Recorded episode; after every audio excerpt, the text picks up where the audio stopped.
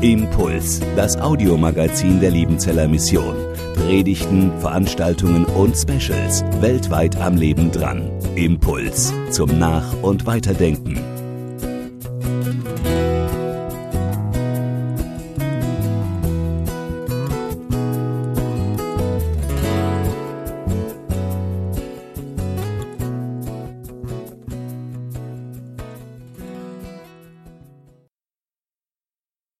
Ganz unten ist eine Tür. Wir waren zunächst ganz oben, oben auf dem Berg. Kein Berg mit einer scharfen Spitze, sondern ein Kegelstumpf, der oben flach war und viel Platz bot uns, die wir diesen Berg erklommen hatten. Herodion heißt dieser Berg. Und von diesem Berg aus hat man einen 360 Grad Blick über die ganze Gegend dort, westlich, Bethlehem, Jerusalem, nördlich. Und dann sieht man die Berge Jordaniens, die Berge Moabs, das Tote Meer dazwischen und Richtung Süden schaut man Richtung Hebron. Ein klasse Blick.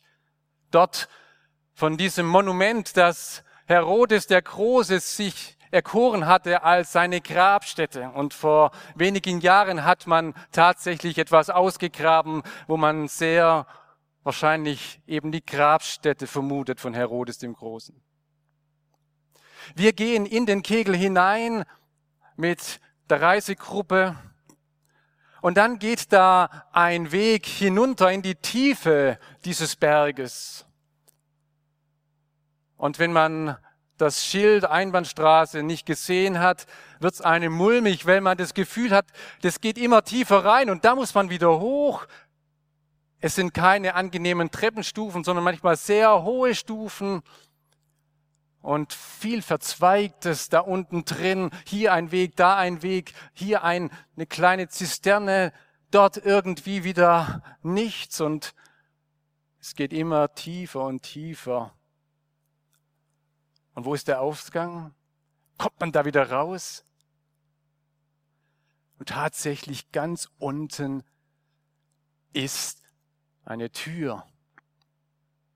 Und man geht raus und man steht wieder draußen im Licht.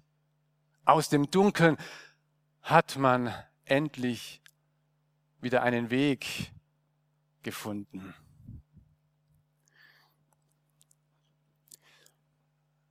Ganz unten, ganz weit hinab muss Jona gehen oder er geht selbst hinab. Volker Geckle hatte letzte Woche den Anfang gemacht mit Jona 1 und hat es uns schon angezeigt, wie Jona hinabgeht. Im Hebräischen wird da das Wort Yarat benutzt. Diese Konsonanten J, R und D stecken auch in dem Wort Jordan drin, der sich ja auch hinunterschlängelt vom See Genezareth bis zum Toten Meer, unter dem Meeresspiegel sozusagen. Ja, auch Jona geht ganz tief. Zunächst hinunter nach, Je nach Jaffo. Dort war der antike Hafen. Und dort steigt er in ein Schiff hinein, auch hinunter. Und als er im Schiff war, steigt er noch einmal hinunter in das Unterste des Schiffes. Vermutlich ist er schon unter dem Wasserspiegel, im Rumpf des Schiffes angekommen. Und dann heißt es, dass er hinabsteigt in einen Schlaf.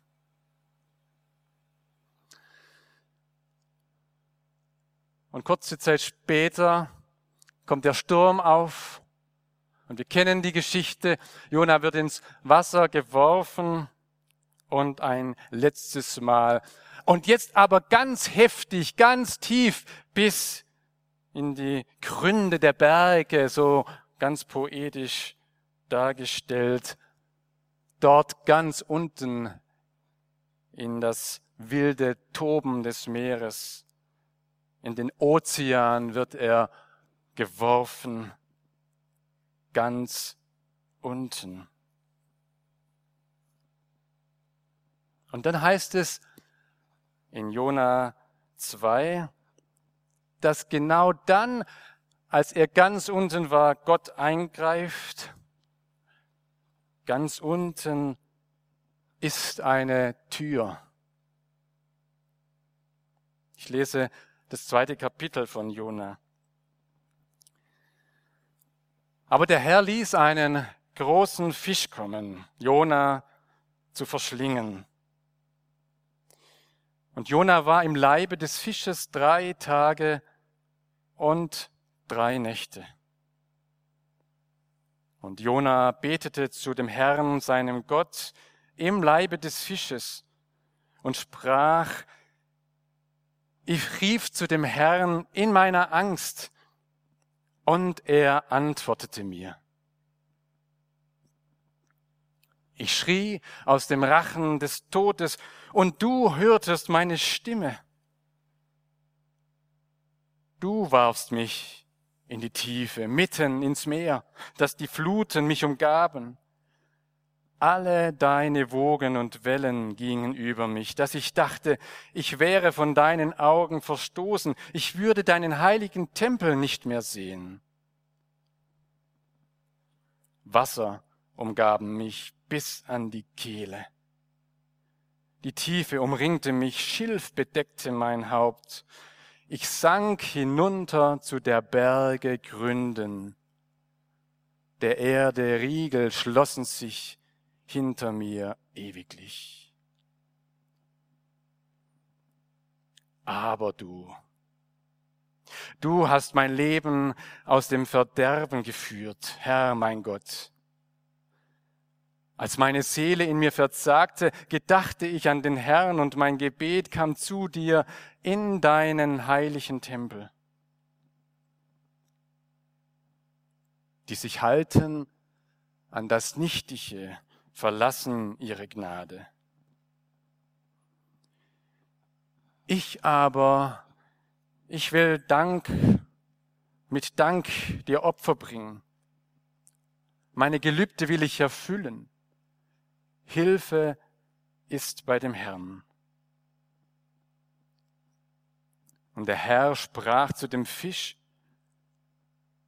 und der spie Jona aus ans Land.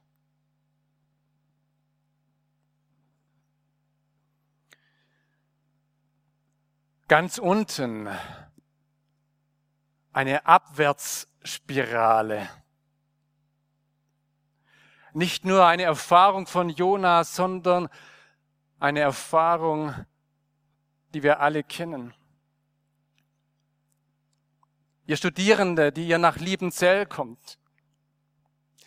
Ihr seid ja viel gehorsamer als Jona. Jona geht ja nicht nach Ninive, sondern will nach Tassus. Und ihr Ihr kommt, weil ihr nach Ninive gehen wollt, weil ihr das Evangelium weiter sagen wollt, den Menschen, die es noch nicht gehört haben. Und ihr kommt, um euch vorbereiten zu lassen für diese Zeit, damit ihr hinstehen könnt und das Wort weitergeben könnt. Euch ausrüsten wollt ihr lassen. Und dann kommt ihr hierher auf den Berg und manche von euch steigen nach und nach nach unten. Weil auf einmal gar nicht mehr alles so klar ist, wie das am Anfang war. Hat man diese Geschichte noch wunderbar gern erzählt in der Jungschar, dann liest man in einschlägigen Kommentaren, es handelt sich um eine Novelle. Eine Geschichte, die man irgendwann im Nachhinein gewissermaßen mit dem Jona verbunden hat, aber die gar nicht so stattgefunden hat. Ja, wer hat jetzt recht?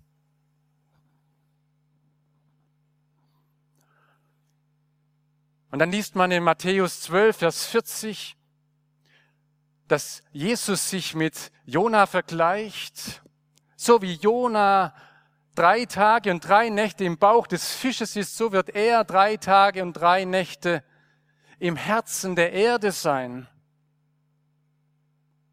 Und dann studiert man hin und her und rechnet aus, dass von Karfreitag bis Ostersonntag eben nicht drei Nächte und drei Tage sind. Ja, wie ist das zusammenzubringen? Wer hat denn da recht? Wie kriegt man solche Widersprüche zusammen oder kriegt man sie nicht zusammen? Und nach und nach entdeckt man Dinge in der Bibel und in der Geschichte des Glaubens, die mehr Fragen als Antworten aufwerfen. Und bei manchen geht's nach und nach runter, so weit, dass der Glaube ins Schwimmen kommt. Was glaube ich denn eigentlich?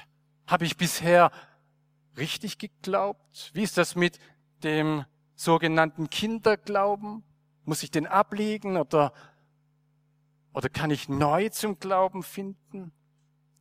Manche von euch machen hier auf diesem Berg Krisen durch. Glaubenskrisen.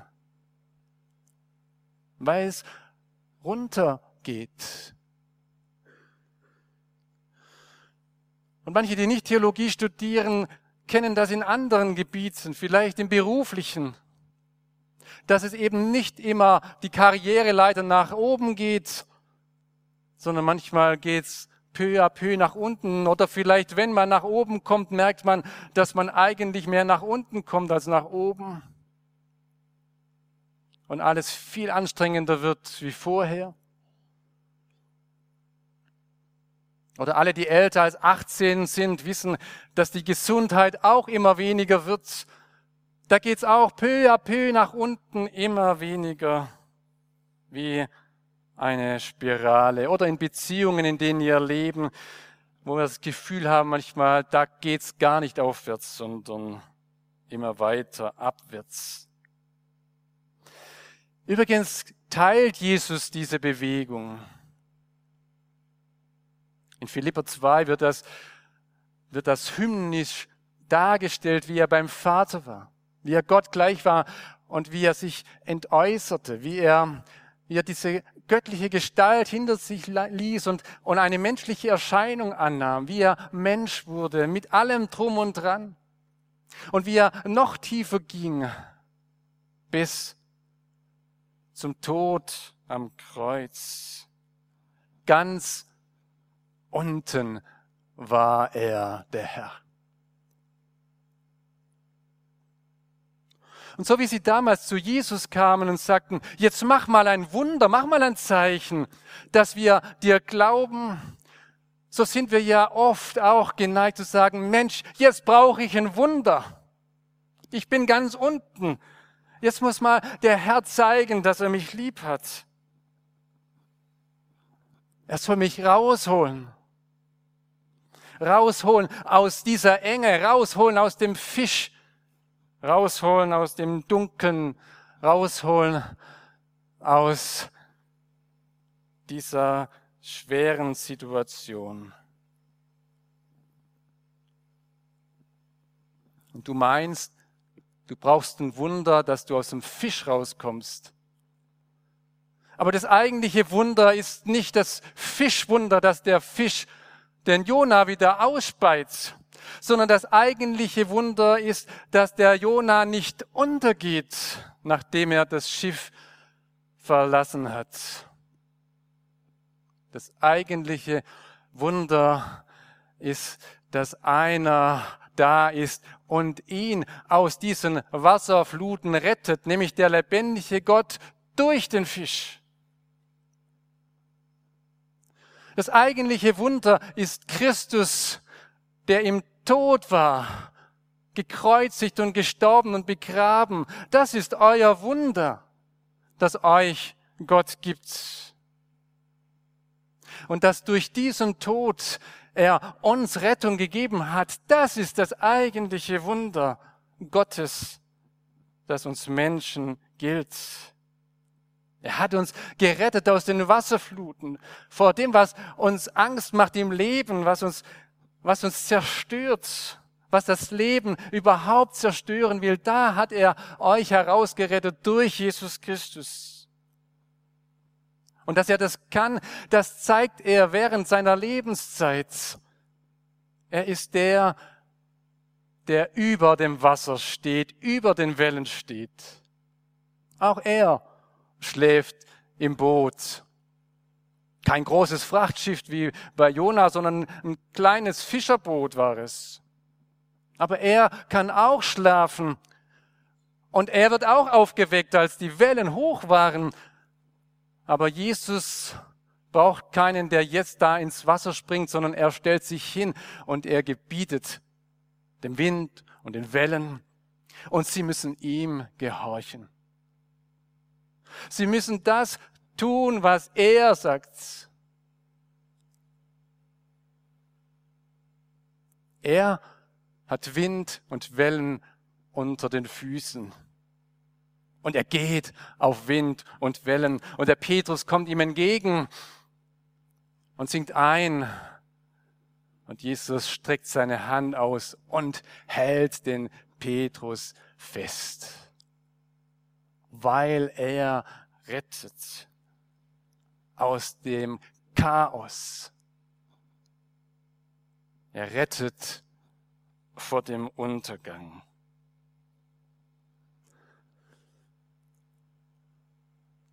Ganz unten ist eine Tür. Das hat Israel erlebt im Auszug aus Ägypten, wo kein Weg mehr deutlich war wo nicht mehr klar war, wo es weitergehen kann, da macht Gott eine Tür und sie gehen durch die Wassermassen hindurch. Das haben alle erlebt in der Taufe, wo wir durchs Wasser hindurch sind, gerettet vom ewigen Verderben, vom ewigen Tod. Nein, wir brauchen keinen weiteren Beweis der Kraft und der Gnade Gottes als diesen Erweis, dass er für unsere Rettung alles getan hat. Und deswegen ist das Lied, das jetzt Jona anstimmt, das Gebet, das ist kein Gebet eines Bedrängten, der gewissermaßen auf die Hilfe Gottes hofft, sondern einer, der schon gerettet ist und dennoch im Bauch des Fisches in der Enge und in der Bedrängnis unterwegs ist. Das Gebet Jonas ist eine Grundmelodie der Erlösten. Derer, die sagen, meine Rettung ist beim Herrn. Damit endet er sein Gebet. Hilfe, Rettung ist bei dem Herrn. Ich möchte vier Aspekte euch zeigen in diesem wunderbaren Gebet. Vier Aspekte, die auch uns animieren und anregen können für unser Beten. Der erste Aspekt ist, dass Jona noch einmal zurückblickt und das vor Gott bringt, was so schwer war. Aber er macht es nicht so, dass er sagt, du siehst Gott, was ich alles durchgemacht habe und dann zählt er das auf, sondern er nimmt Gott mit hinein und sagt, du warfst mich in die Tiefe. Nein, es waren doch die anderen, die Matrosen, die ihn da reingeworfen haben, oder? Aber Jona sagt, es war letztlich dein handeln. Du warfst mich in die Tiefe und alle deine Wogen und Wellen gingen über mich. Das kam von dir. Das war nicht von irgendwoher und du standst daneben und hast zugeschaut und dacht, wie schlimm ist das? Vielleicht kann ich helfen. Nein, Jonas sieht in den Wellen und in dem Untergang Gottes Handschrift und gleichzeitig auch Gottes gnädiges Handeln. Denn Gott will eben nicht sein Verderben, sondern er will durch diese Erfahrung ihn retten und ihm neu das Leben geben. Und damit macht Jona schon die Vorerfahrung, die nachher die Bewohner von Ninive machen. Wenn Jona mit der Botschaft kommt, in 40 Tagen wird Ninive untergehen. Es geht doch nicht darum, dass Ninive endlich platt gemacht wird, sondern dass sie umkehren und Gott ihnen Rettung gibt. Das ist sein Herz. Er will retten. Und Jona erinnert sich beim Beten daran, das alles ist passiert. Und ich dachte, dass es endgültig vorbei ist mit mir, dass ich nie wieder in Beziehung kommen kann zu dir, nie wieder in den Tempel treten kann, weil das Wasser mir bis zum Hals stand, weil ich am Untergehen war, weil ich ganz unten war, weil sich sogar die Riegel der Erde hinter mir schlossen. Und dann, dann kommt dieses Aber. In Vers 7, aber du, aber du hast mein Leben aus dem Verderben geführt. Im Hebräischen ist für und und für aber eigentlich der gleiche Buchstabe gedacht. Aber es gibt einige Stellen, da, da muss man aber übersetzen und nicht einfach nur und. Als ob sich das jetzt so aneinander reihen würde, so eins nach dem anderen. Nein, hier reiht sich was nicht an, sondern hier kommt was anderes dran. Ein Aber Gottes. Und wir kennen das in unserem täglichen Sprachgebrauch. Wenn das Aber kommt, ist alles, was nach dem Aber kommt, das, was zählt und was wichtig ist. Du kannst dir ein Auto kaufen und dann das Auto anschauen und sagen, toller Lack, toller Motor, schöne Inneneinrichtung, aber der Karren hat 250.000 Kilometer. Und deswegen kaufst du das Auto nicht weil das Entscheidende nach dem Aber kommt und alles, was vorher war, in Schatten setzt, in Schatten stellt. Das göttliche Aber stellt alles, was davor war, in den Schatten. Da war ganz viel schwer. Da war einer ganz unten, aber du Herr. Du hast eingegriffen. Du hast mich herausgeführt ins Leben. Das ist meine Grunderfahrung, die ich mit dir gemacht habe. Und dann, und dann das dritte, Jona macht eine Erkenntnis. Während er in diesem Gebet drin steht, spricht er eine Erkenntnis aus, die ihm kommt, die sich halten an das Nichtige, die verlassen ihre Gnade. Und mit ihrer Gnade ist es nicht gemeint, dass es meine Gnade ist, sondern die Gnade, die Gott mir gegeben hat. Und Jona sagt, bleib zu sich selbst und vielleicht auch zu anderen, bleib an der Gnade. Leb davon, dass er der lebendige Gott dich freundlich anschaut. Leb davon, dass seine Liebe dir gilt. Und das reicht aus.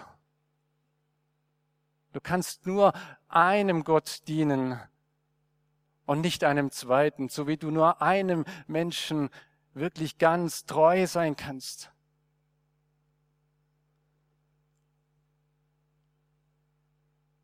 Lasst euch nicht aus der Gnade treiben. Das unsägliche Thema Impfstatus birgt in sich die Gefahr, dass wir aus der Gnade heraus uns treiben lassen, weil der Impfstatus das Wichtigste wird. Ob so oder so. Nein, wir erleben von seinem Erbarmen und das bleibt, egal was kommt. Und dann das letzte. Ich aber will mit Dank dir Opfer bringen. Meine Gelübde will ich erfüllen. Hier will einer neu geloben, dass er bei seinem Herrn bleibt. Weil er, der lebendige Gott, gelobt hat. Und sein Urgelübde heißt, ich will euer Gott sein und ihr sollt mein Volk sein. Und unser Urgelübde kann heißen, ich will dein Kind sein, weil du mein Gott bist.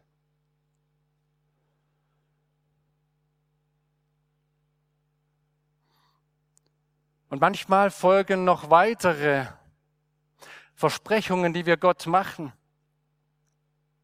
Manche geloben, ehelos im Dienst des Herrn zu sein. Unsere Missionsschwestern haben das gelobt und verzichten auf eine leibliche Familie, um ihrem Herrn zu dienen. Andere verzichten auf Eigentum und leben in der Gemeinschaft. Aber das sind alles Gelöbnisse, die uns nicht frömmer machen oder besser machen, sondern wo Gott uns hineinführt und wir eine bestimmte Lebenshaltung ihm versprechen. Das entscheidende Gelöbnis ist, Herr, ich gehöre zu dir mit Haut und Haaren. Mein Herz gehört dir, weil du dich zu mir gestellt hast. Was für ein Psalm. Was für ein wunderbarer Psalm. Es ist ein Psalm, den du dir aneignen kannst als ein Psalm, mit dem du beten kannst. Ich weiß nicht, wie du betest, ob du eine Form hast beim Beten, eine bestimmte Reihenfolge, wie du betest. Aber vielleicht könnte dieser Psalm, dieses, dieses Lied, diese Melodie des Sieges, des Dankes eine Form sein, mit der du vielleicht die kommende Woche betest. Indem du zurückblickst auf das, was schwer war im Beten, auf das, was hereingepratzelt ist in dein Leben, bevor du zum Glauben kamst oder jetzt in deinem Glaubensleben, was schwer ist. Aber du, du sagst das deinem Gott. Und ich tue mich schwer. Und ich dachte, dass du mich vergessen hast. Bei all dem und was ich jetzt durchmache, habe ich das Gefühl, ich bin bei dir vergessen. Sprich das aus, was dir so schwer fällt, was du nicht zusammenkriegst im Studium oder im alltäglichen Leben.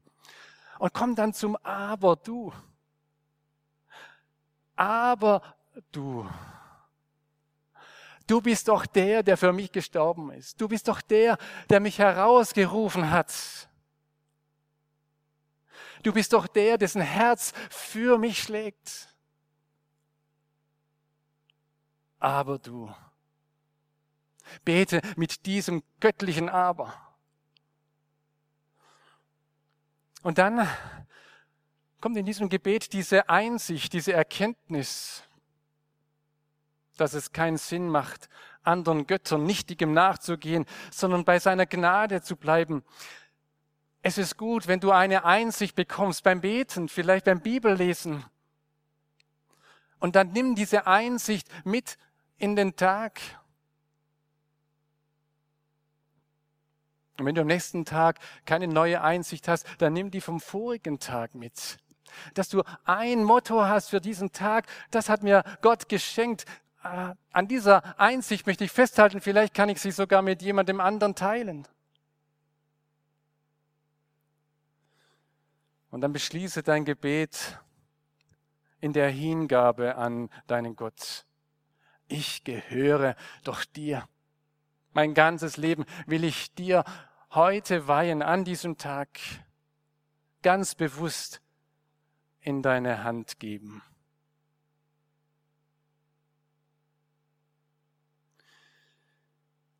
Ganz unten ist eine Tür. Und Jesus, er ist die Tür. Er sagt es von sich, ich bin's.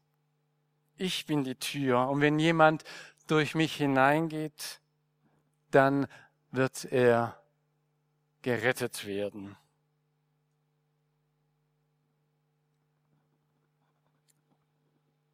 Oder wo sind die Türen in Jona 2? Der Herr ließ einen großen Fisch kommen, Jona zu verschlingen. Und der Herr sprach zu dem Fisch, und der spie Jona aus ans Land. Amen. Impuls ist eine Produktion der Liebenzeller Mission. Haben Sie Fragen? Würden Sie gerne mehr wissen? Ausführliche Informationen und Kontaktadressen finden Sie im Internet unter www.liebenzell.org. Die Liebenzeller Mission produziert ebenfalls das Fernsehmagazin Weltweit am Leben dran. Informationen zur Sendung und zum Empfang gibt es unter www.weltweit-magazin.de.